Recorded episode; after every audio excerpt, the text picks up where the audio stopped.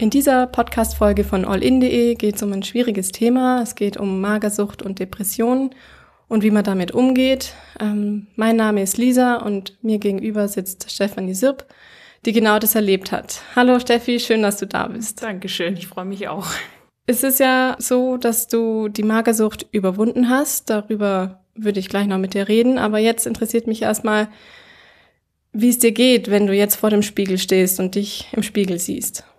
Ähm, also es ist natürlich immer ein bisschen tagesabhängig, aber im Großen und Ganzen fühle ich mich jetzt wohl in meinem Körper und auch vom Gewicht her. Ja, wenn die Stimmung mal ein bisschen schlechter ist, dann ist das Bild ein bisschen verzerrt, aber ähm, nicht so, dass es jetzt extrem falsch wäre. Mhm. Wie ist es denn losgegangen mit deiner Magersucht? Gab es einen mhm. speziellen Auslöser?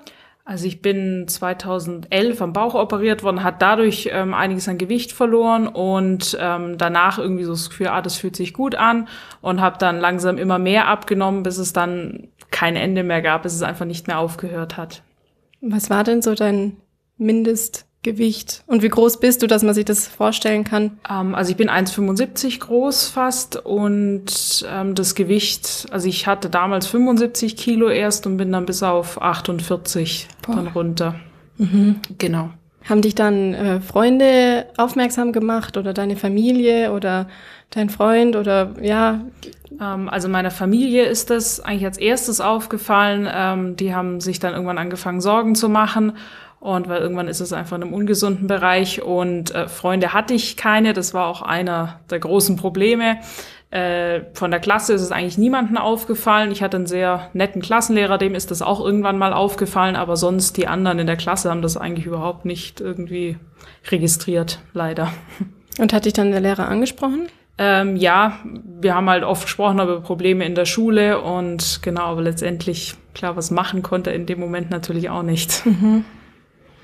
Wie lange warst du denn krank? Oder kann man das sagen? Bist du jetzt wieder gesund oder ist es so ein fortlaufender Prozess, dass sich das jetzt quasi immer begleitet? Ähm, also eben, es ist eigentlich ein fortlaufender Prozess. Also ja, ähm, es, ich stelle mir das immer so ein bisschen vor wie so ein kleines Teufelchen, was so im Kopf sitzt und was, wo man aufpassen muss, dass es sich nicht wieder von hinten ranschleicht, wenn es einem schlecht geht. Ähm, ich glaube nicht, dass man das komplett aus dem Kopf rauskriegt oder aus einem selber. Das ist immer irgendwie da, aber es ist halt im Hintergrund. Mhm. Genau. Also wie so Engelchen und Teufelchen, was immer mal wieder ja, genau. Mhm. Und man muss halt aufpassen, dass es einfach nicht wieder überhand nimmt. Genau. Was machst du denn, damit es nicht überhand nimmt? Ähm, also ich versuche halt, also ich hatte früher ja einen Essensplan damals ähm, in der Klinik oder so. Ich versuche mich halbwegs daran zu orientieren, dass ich ja Orientierungshilfe habe, wenn ich, äh, wenn es mir mal schlecht geht zum Beispiel. Und ähm, genau, ich versuche natürlich auch ähm, andere Sachen zum Ausgleich einfach zu machen. Genau. Mhm. Also speziell Sport oder Gitarre genau. spielen oder was kann man sich da ähm, vorstellen? Also ich habe ähm, genieße halt zum Beispiel die Zeit mit meinen Freunden, die ich mittlerweile habe, mhm. oder ähm, auch Sport, ähm, wo ich mir etwas gesucht habe, genau, und habe auch einen sehr guten Kontakt wieder zu meiner Familie, die mir da auch immer sehr hilft und unterstützt, genau. Mhm. Jetzt hast du angesprochen, du warst in der Klinik. Mhm. Wolltest du da selbst hingehen oder hat man dich geschoben, unbedingt dorthin zu gehen? Wie war das? Ähm, also ich wollte tatsächlich selber dahin. Also ich war erst zwei Monate im Krankenhaus, ähm, weil ich selber, vielleicht lag es auch daran, dass ich halt schon 17 war, selber gemerkt habe, so geht's nicht weiter. Das mhm. merken ja ganz viele gar nicht und werden dann halt zwangseingewiesen. Und nach zwei Monate Krankenhaus bin ich dann äh, zehn Wochen in der Klinik gegangen. Genau.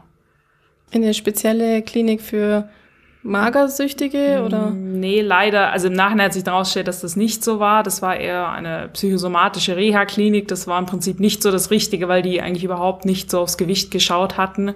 Und dementsprechend, das nutzt man in dem Moment natürlich aus. Das freut einen natürlich in Anführungszeichen. Also mhm. genau, freut die Krankheit. Das heißt, es gab jetzt auch nicht in der Klinik dann Menschen, denen es genauso geht wie dir? Vereinzelt. Also es gab mhm. ein paar, aber die meisten waren wegen irgendwas anderem da. Mhm. Dann in der Klinik, wie kann ich mir das vorstellen, dass der Tagesablauf ähm, oder der Tag abläuft? Mm, also jetzt in der Klinik hatte ich, also man hat ja dann so Therapiepläne, was man macht, so Musiktherapie, ähm, Bewegungstherapie gab's und halt immer wieder so Gespräche Genau, und zwischendrin waren dann logischerweise immer die Mahlzeiten, aber da war es jetzt auch nicht so, dass das in Anführungszeichen überwacht war, sondern man konnte quasi essen, was man wollte. Und mhm. das ist natürlich für jemanden, der eine Essstörung hat, jetzt auch nicht optimal. Genau. Im Krankenhaus hatte ich so einen Stufenplan, da musste ich eigentlich schauen, äh, da hatte ich so Tätigkeiten, also ich durfte quasi am Tag eigentlich nichts machen, außer Tagebuch schreiben, das habe ich sehr, sehr viel gemacht. Mhm. Und ähm, je mehr Gewicht ich hatte, ähm, desto mehr durfte ich dann auch machen. Halt Fernseh gucken, zehn Minuten telefonieren, das hat aber irgendwie leider alles nicht so ganz funktioniert. Genau, dementsprechend waren die Tage natürlich sehr eintönig. Mhm. Okay, und ähm, weil das Essen ja nicht so überwacht wurde, mhm. gab es dann quasi einen Teller mit Gemüse und Reis und man hat dann einfach nur geguckt, ob er aufgegessen oder ob er halt dann am Ende leer war oder ähm, ja. Also es war ein bisschen unterschiedlich. Eine Zeit lang hatte ich dann ziemlich Angst, aus der Klinik rauszufliegen. Da habe ich mich da natürlich bemüht, mehr zu essen. Aber jetzt so wirklich von den Leuten, da hat dann eigentlich keiner geschaut, ähm, was ich gegessen habe. Also was es genau war, weiß ich gar nicht mehr. Aber ähm, es war auf jeden Fall zu wenig. Also wenn man bedacht hat, dass ich äh, unter 50 Kilo gewogen habe. Mhm. Also da muss man dann auch äh, an die eigenen Willensstärke glauben. Ja, das ist ein wichtiger Teil. Man muss eigentlich an sich selber glauben und ähm, man muss, es gibt immer Leute, die einen unterstützen und helfen. Da hatte ich auch sehr, sehr viele, aber ähm, letztendlich muss man es selber schaffen. Mhm. Ja, und es gehört ja auch sehr viel schon dazu, einzusehen, dass man zu wenig auf den Rippen hat und wie in deinem Fall, dass du selber sagst, du möchtest in die Klinik gehen ja. ähm, um dir helfen zu lassen. Ja, ich meine, klar wollte ich am Anfang natürlich nicht zunehmen. Ich dachte immer, es geht so irgendwie, dass es mir dann so besser geht, aber ähm, das hilft dann schon, wenn man Leute hat, die einen quasi dazu zwingen, so wie es dann später war, ähm, weil anders hilft es am Anfang nichts. Mhm. Hat es denn auch zu Streitigkeiten geführt, dann innerhalb der Familie ähm, oder die Menschen, die dir gesagt haben, hey, sieht schwierig aus, mhm. mach mal was? Ja, also meinen Eltern habe ich mich sehr viel gestritten, also weil einfach, klar, die haben es natürlich gesehen, aber man selber, man wird dann einfach egoistisch. Man will eigentlich, da geht's dann nur noch um die Krankheit und alles und man, man merkt das gar nicht und äh, verhält sich dadurch dann auch manchmal falsch. Dann gibt's Streitigkeiten, wo sich nachher denkt, oh, das hätte ich jetzt im normalen Zustand nicht gesagt mhm. oder so. Und also wir haben uns sehr, sehr heftig zerstritten, aber das hat sich Gott sei Dank über die Jahre hinweg wieder sehr, sehr gut gebessert. Also und wie gesagt, jetzt Freunde gab es eigentlich keine, also oder es gab keine. Und ähm, genau. Wie lange ist es denn jetzt her, Magersucht und die Depression, dass du, dass das alles so angefangen hat? Ähm, das ist jetzt ungefähr neun Jahre her. Mhm. Genau. Und ähm, jetzt sprichst du auch sehr reflektiert darüber. Also ja. ja, wie gehst du denn damit um? Kannst du mit Freunden jetzt zum Essen gehen oder hast du das Gefühl, die beäugen, wie du isst, was du isst? Mm, also mittlerweile habe ich dann sehr offenen Umgang eigentlich damit, ähm, also auch jetzt mit Freunden oder äh, mit anderen äh, Personen. Das Einzige, wo ich es immer ähm, verschweigt, ist äh, bei Ärzten, weil ich ähm, immer wieder schon mal das Erlebnis gemacht hat, wenn man wegen was anderem zum Arzt geht, dass man dann gleich abgestempelt wird auf die psychische Schiene. Ach, das ist ja eh nur psychisch oder du bildest dir das ein. Und bei Ärzten, da sage ich das in der Regel nicht. Mhm. Ähm, genau. Okay. Ist dir die Regel ausgeblieben, wo du so dünn warst? Ja, tatsächlich. Also ich hatte ja eine, also eine Unterleibs-OP, also vorher noch. Und seitdem hatte ich dann, glaube ich, sieben Jahre meine Regel nicht mehr. Boah. Und ähm, ich fand das am Anfang auch gar nicht so schlimm, weil das ist ja jetzt nicht so angenehmes. Aber ich habe mich dann auch tatsächlich gefreut, als es vor zwei Jahren dann wieder angefangen hat. Mhm. Also das war dann, weil dann dachte ich mir, oh ja cool, jetzt ist wirklich der Körper so im Lot, dass er sagt, okay, jetzt wäre ich theoretisch für ein Kind bereit. Mhm.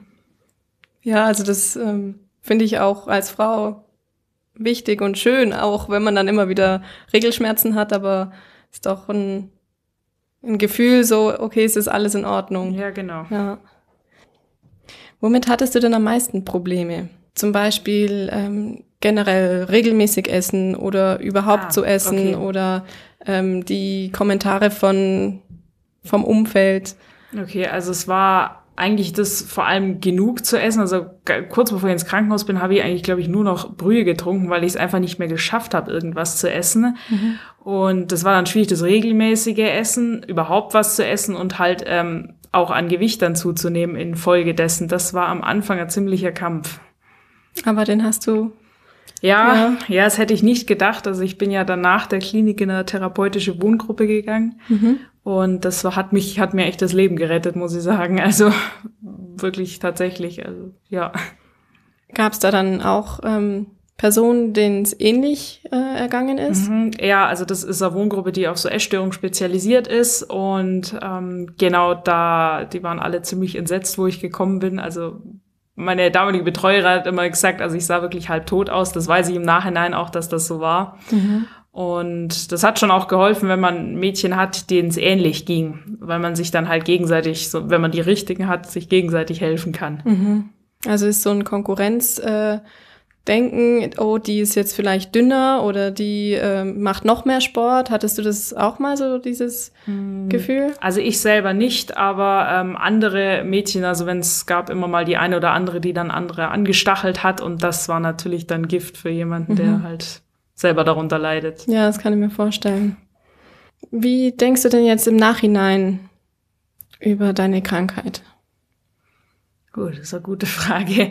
Ähm, ich also ich denke mir im, im Nachhinein ähm, war es ja von meiner Seite im Prinzip nur so ein Hilfeschrei, weil es lief vieles in meinem Leben einfach falsch.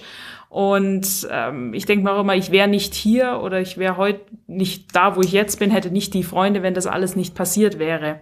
Und ich habe dadurch unglaublich viel gelernt.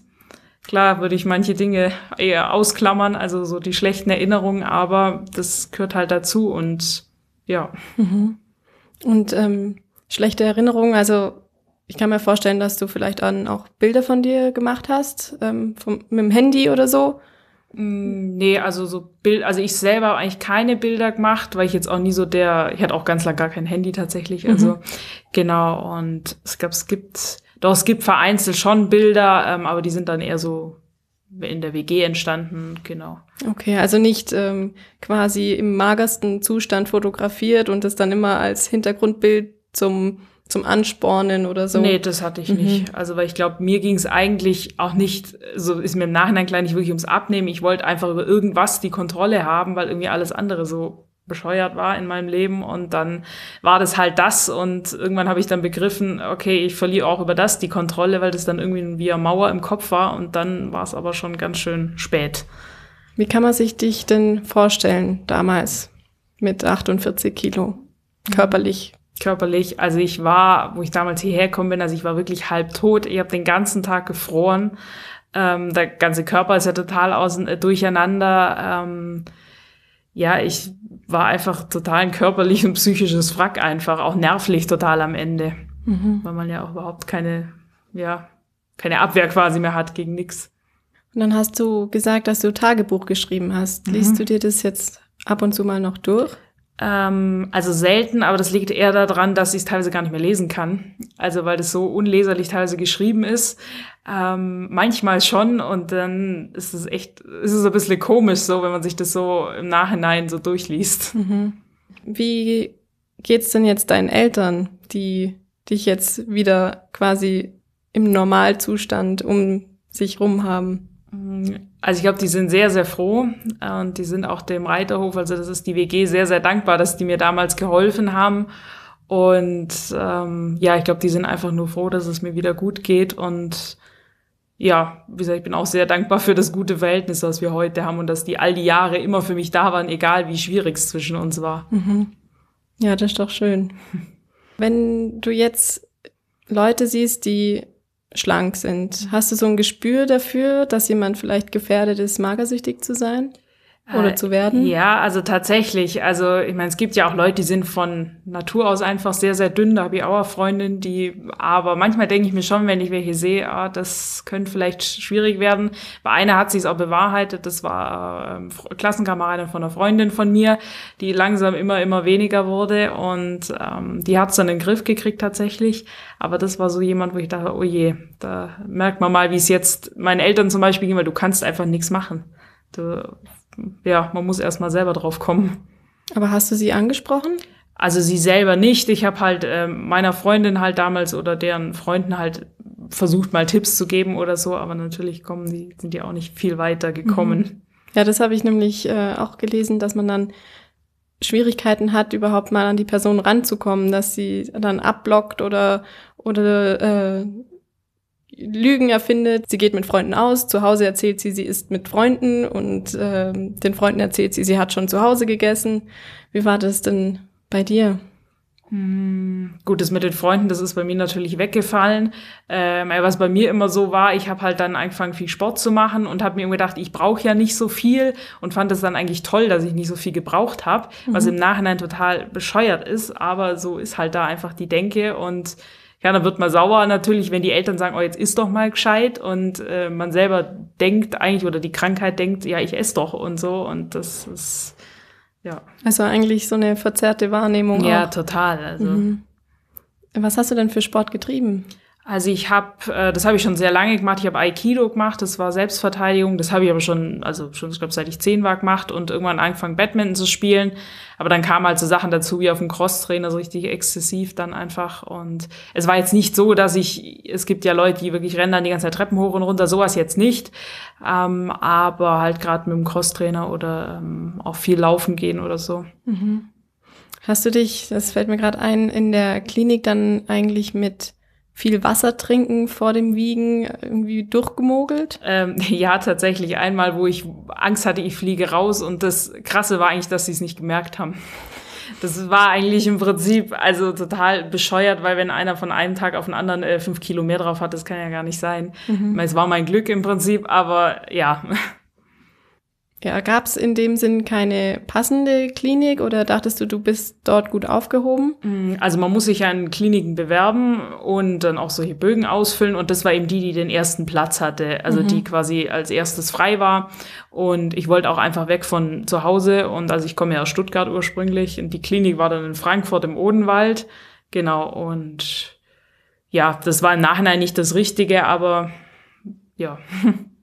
Aber es hat geholfen, ja. Äh, ja, ein Stück weit. Das, was wirklich geholfen hat, war die Zeit dann hier in der WG. Das hat mich dann wieder auf die Spur gebracht. Mhm. Gibt es dann da auch so gemeinsame Kochabende? Äh, ja, also es gibt also gemeinsame Mahlzeiten gibt's auf jeden Fall und am Wochenende hat man immer zusammen gekocht und einmal die Woche haben halt immer zwei Mädchen zusammen gekocht, genau. Mhm. Ja, aber das äh, freut mich sehr, dass du da Freunde gefunden hast. Und ja, das war echt tatsächlich, also mit, mit 17 das erste Mal Freunde gehabt und das war einfach total, also es ist auch jetzt ein total schönes Gefühl. Ich habe nicht viele Freunde, aber halt die richtigen. Also mhm. und das ist echt, kann ich ungl also ich weiß nicht, ob man das sonst auch so wertschätzt, aber einfach weil ich noch nie jemanden so hatte als Freunde, das ist echt was Besonderes. Ja, schön. Jetzt habe ich auch gelesen, dass Magersucht oft Frauen betrifft. Mhm. Ist es in deinen Augen so oder kennst du in deinem Umfeld Personen, bis auf jetzt die eine, mhm. ähm, die auch magersüchtig ist? Mm. Das ist eine gute Frage. Also halt die Mädchen halt am Reiterhof äh, natürlich.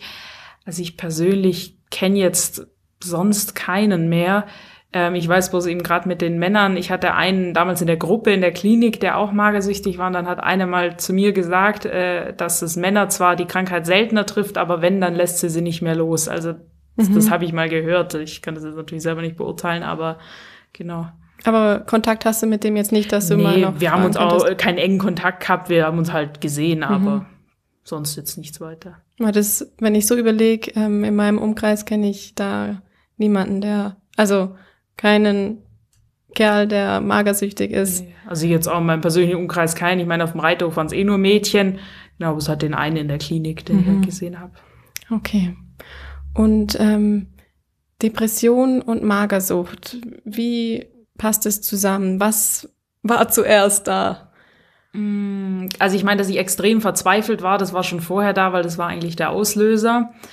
Ähm, ich meine, eigentlich kam dann die Magersucht so als Kontrollversuch und dann so die Depression. Also ich hatte ja auch selber noch mal einen Rückfall vor drei, vor drei Jahren mhm. noch mal und also da ging es mir wirklich richtig schlecht, auch von den Depressionen her. Also das war wirklich nochmal sehr schlimm und aber auch da gab es wieder irgendwie einen Weg raus, wie auch immer. Also das, ja. Und was war da der Auslöser?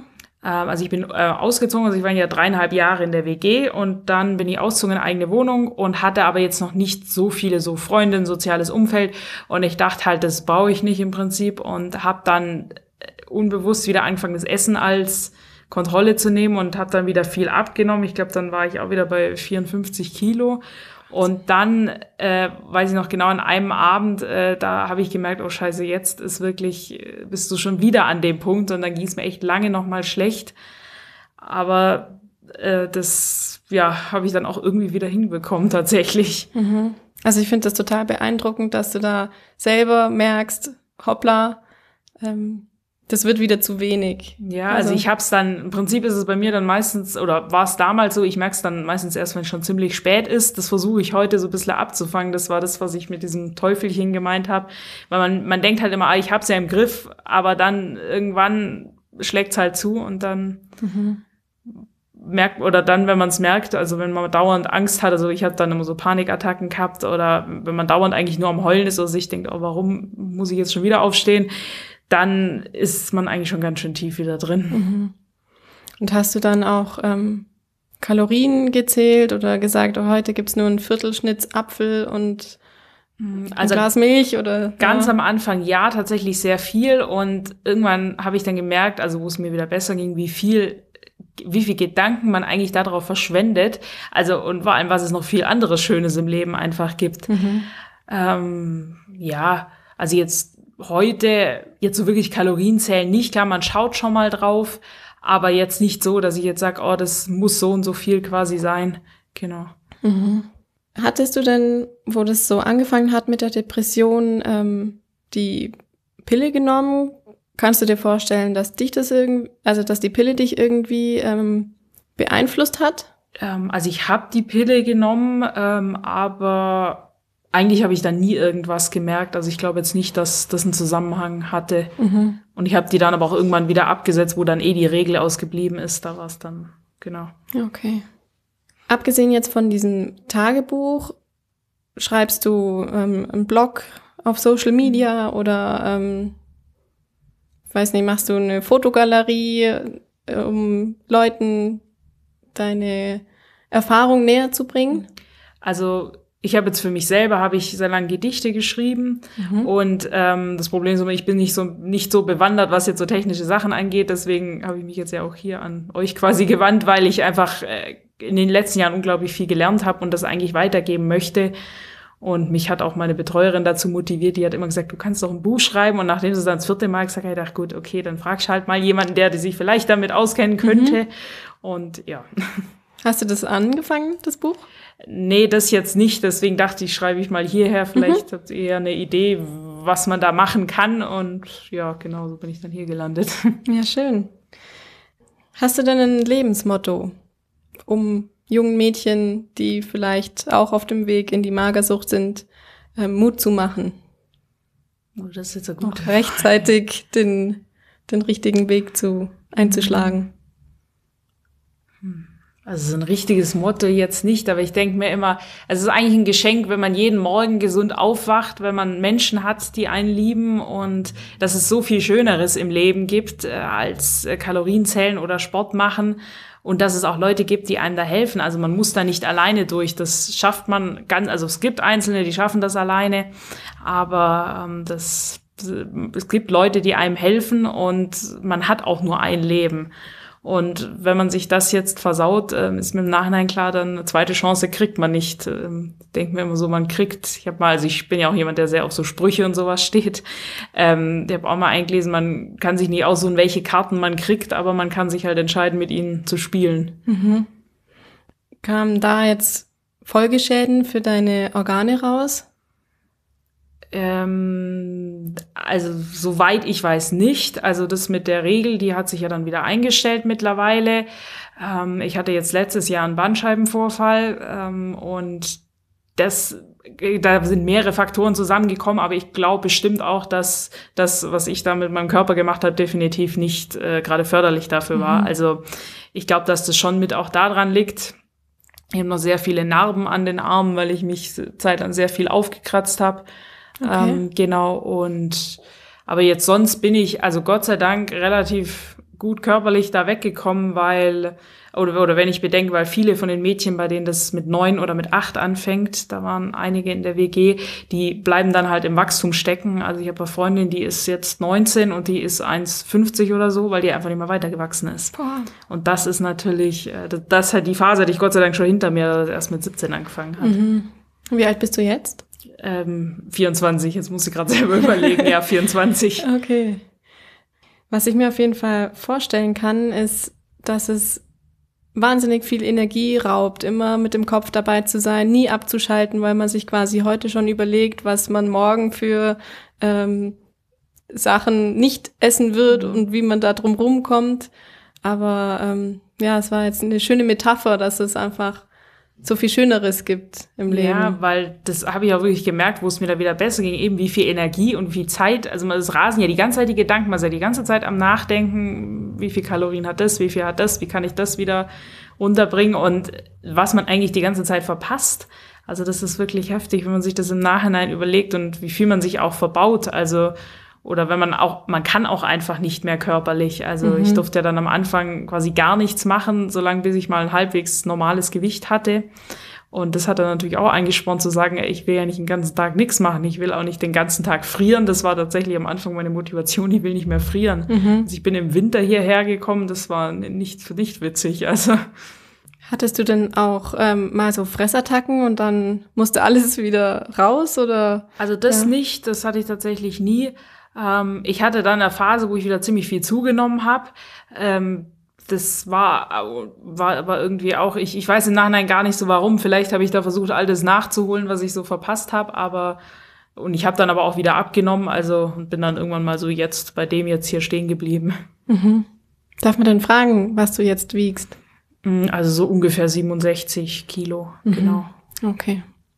Ja, auf jeden Fall herzlichen Dank, dass du hier warst und wir gesprochen haben und auch viele Einblicke gekriegt haben in, in deine Erfahrungen. Ähm, für die Zukunft wünsche ich dir alles Gute.